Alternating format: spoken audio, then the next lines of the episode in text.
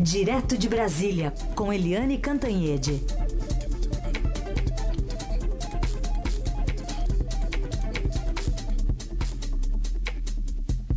Oi, Eliane, bom dia. Bom dia, Raíssen, Carolina, ouvintes. Bom dia, Eliane. Vamos começar falando sobre o cancelamento das audiências com os presidentes do Senado e da Câmara por parte de Jair Bolsonaro. Foi um bom sinal? Foi sinal de quem? Olha, eu não achei bom sinal, não. Achei complicado porque realmente o senador Eunício Oliveira, que é presidente do Senado, né, e é do MDB do Ceará, ele realmente deu um tombo no Bolsonaro antes mesmo do Bolsonaro assumir, né? Porque é, o presidente eleito deu mais de uma declaração dizendo que não é o momento de aumentar salário, é, que, enfim, pediu um bom senso do Congresso e o Eunício Oliveira se, se fez de ouvidos moucos e simplesmente botou em votação em regime de urgência no plenário aquele aumento de 16% nos salários dos ministros do Supremo. E isso vai onerar muito a folha é, de pagamentos da União e depois também dos estados e municípios, ou seja, tem um efeito imenso, é um problema imenso quando a gente já tem aí uma crise fiscal de bom tamanho. Então, tudo bem, o Eunício Oliveira, ele deu uma canelada no Bolsonaro e depois ainda deu uma entrevista é, dizendo que, olha, não está nem aí para o que o Bolsonaro diz. Isso ainda piora porque o Eunício Oliveira, ele não apenas fez uma aliança com o PT e com a candidatura primeiro do, do Lula, depois do Fernando Haddad lá no Ceará, como ele foi derrotado. Então, ele está saindo daqui a dois meses do Congresso, vai voltar para casa. Ele não deveria ter feito isso. Quer dizer, está tá correto. Agora, o Bolsonaro, quando cancela a audiência com o Eunício, ele não está cancelando com o, a pessoa física do Eunício, está cancelando com o presidente do Senado. E o pior de tudo isso foi o Bolsonaro cancelar a audiência com o presidente da Câmara, o Rodrigo Maia, que não tem nada a ver com essa pirraça é, do Eunício Oliveira. Né? O Rodrigo Maia, ao contrário, se identifica com a pauta liberal do Bolsonaro e do Paulo Guedes, né? é do partido tem, que agora já tem dois ministros, né? tem o Onyx Lorenzoni na Casa Civil e tem a Tereza Cristina na Agricultura, já escolhidos para tomar posse dia 1 de janeiro, e um aliado né, do Bolsonaro, um aliado até natural, porque é um partido mais à direita, mais liberal, enfim, tem sido ali uma mão na roda para o Bolsonaro. Né? Os dois são a mão e a luva.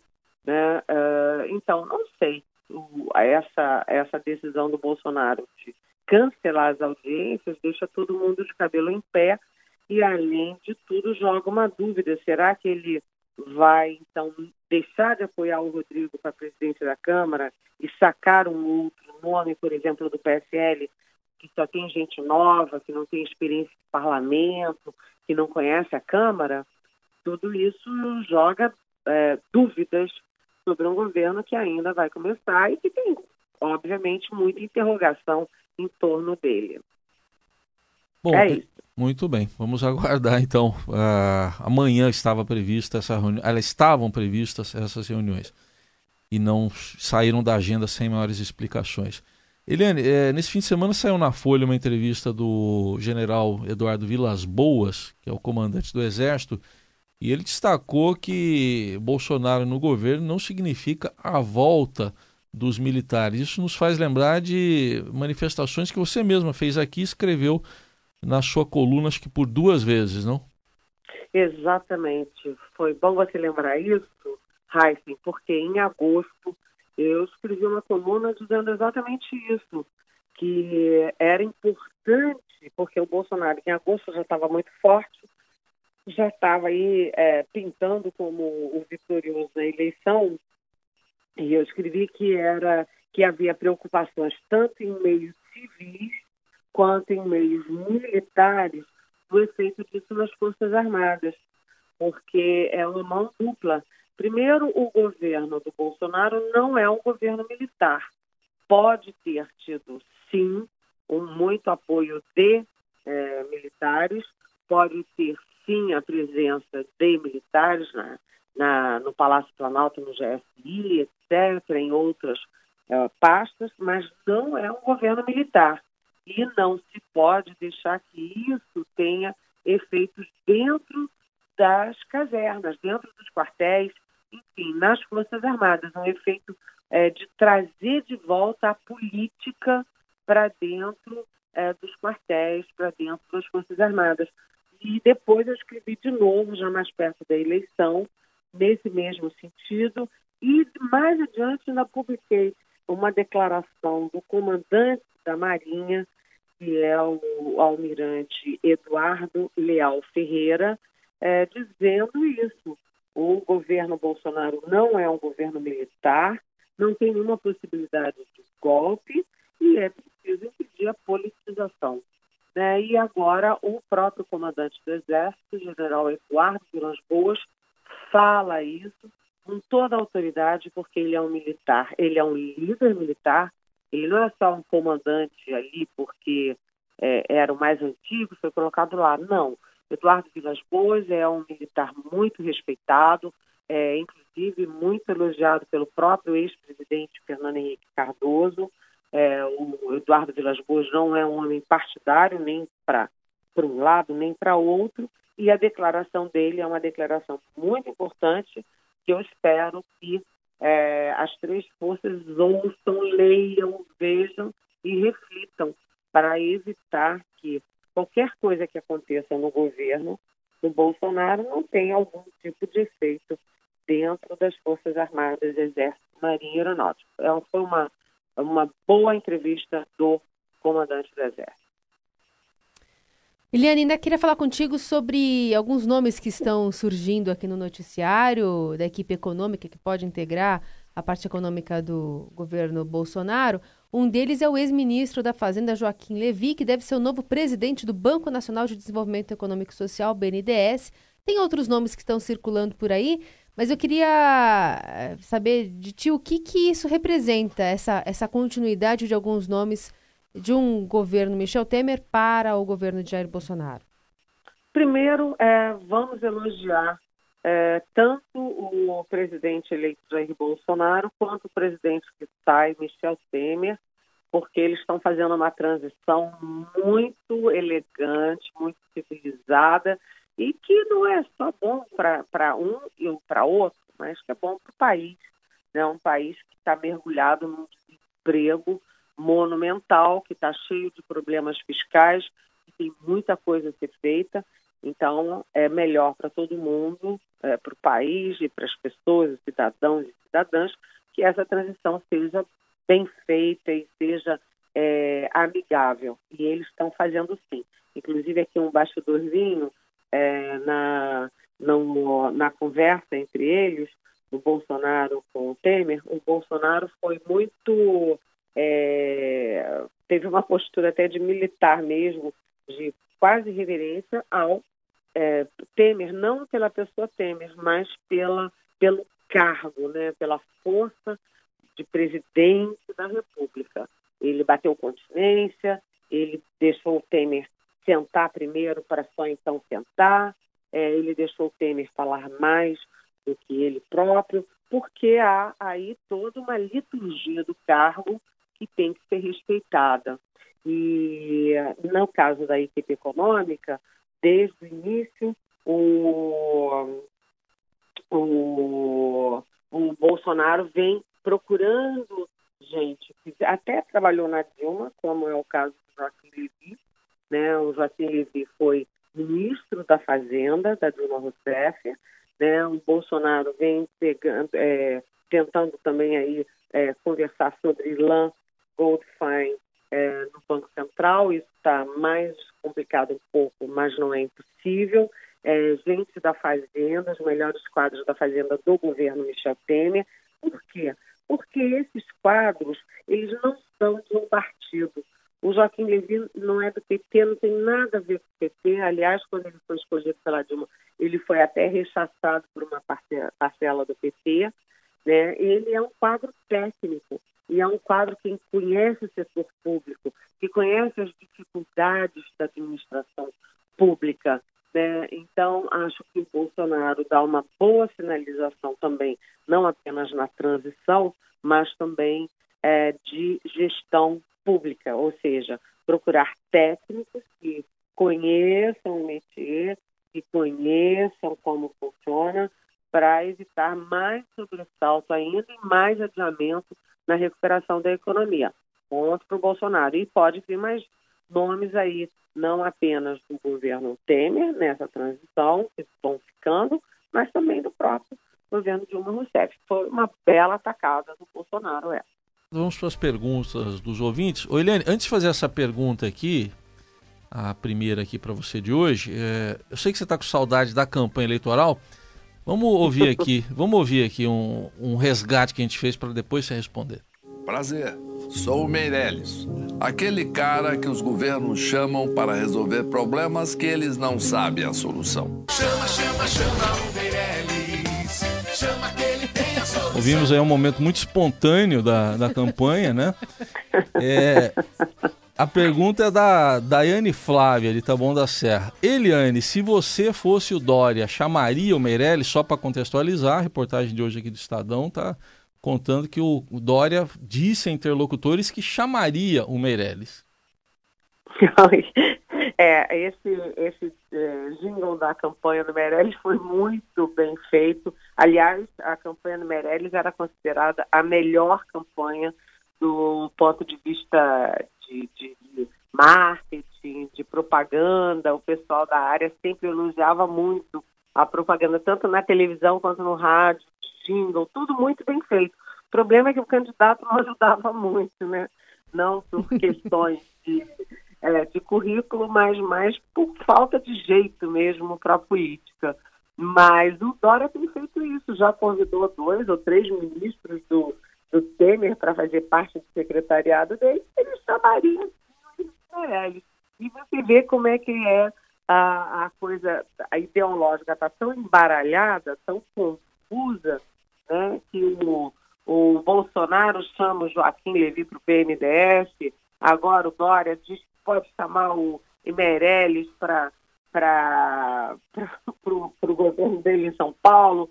É isso aí. Essas pessoas são pessoas técnicas. O Henrique Meirelles é, passou muitos anos fora, foi um homem importantíssimo no Bank Boston, né? E depois volta para o Brasil, se elege pelo PSDB, joga o mandato fora para assumir uma vaga de presidente do Banco Central do Lula, né? E agora convidado aí pelo Dória. Ou seja, o Meirelles não é nem de direita, nem de esquerda, nem de centro. O Meirelles é um quadro é, técnico que se encaixa bem em qualquer governo que queira fazer a fiscal, que queira recuperar a economia e recuperar emprego. Muito interessante. Então, o Dória chama o Meirelles, chama o Meirelles, gente.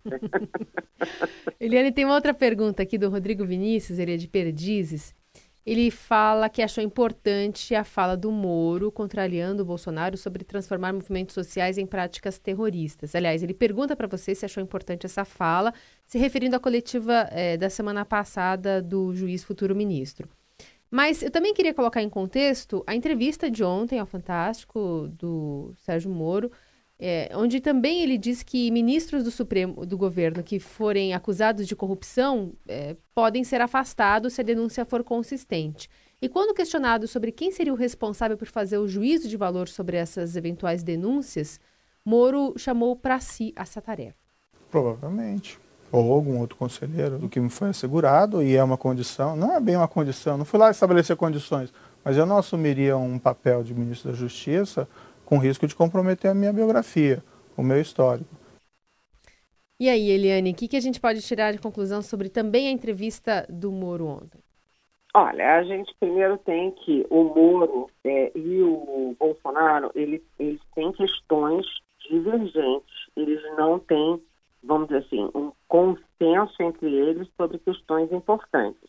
Né? Uma delas é essa da criminalização é, dos movimentos uh, sociais, aí, MT, porque, segundo Bolsonaro, teria que ser transformado em terrorismo. E o Moro já diz, olha, tem que ser criminalizado sim, isso é crime sim, mas terrorismo não, né? Porque a pena de terrorismo, inclusive, é muito mais pesada do que isso. É, outros temas que dividem o Moro e o Bolsonaro são, a gente até já falou aqui, é, tem vários outros, vamos tentar lembrar de cabeça, por exemplo, maioridade penal. Né? O Bolsonaro é simplesmente a favor de baixa maioridade penal. 16 anos já é tratado como adulto, preso e acabou-se.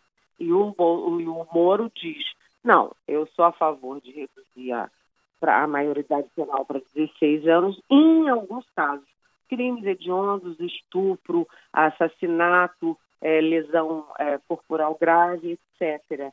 Então, há aí algumas nuances entre Moro e Bolsonaro. O Bolsonaro mais à direita, mais, assim, vamos dizer, durão, e o Moro um pouco mais cauteloso é, nessa, nessa, nesse endurecimento das regras, das leis é, penais no Brasil.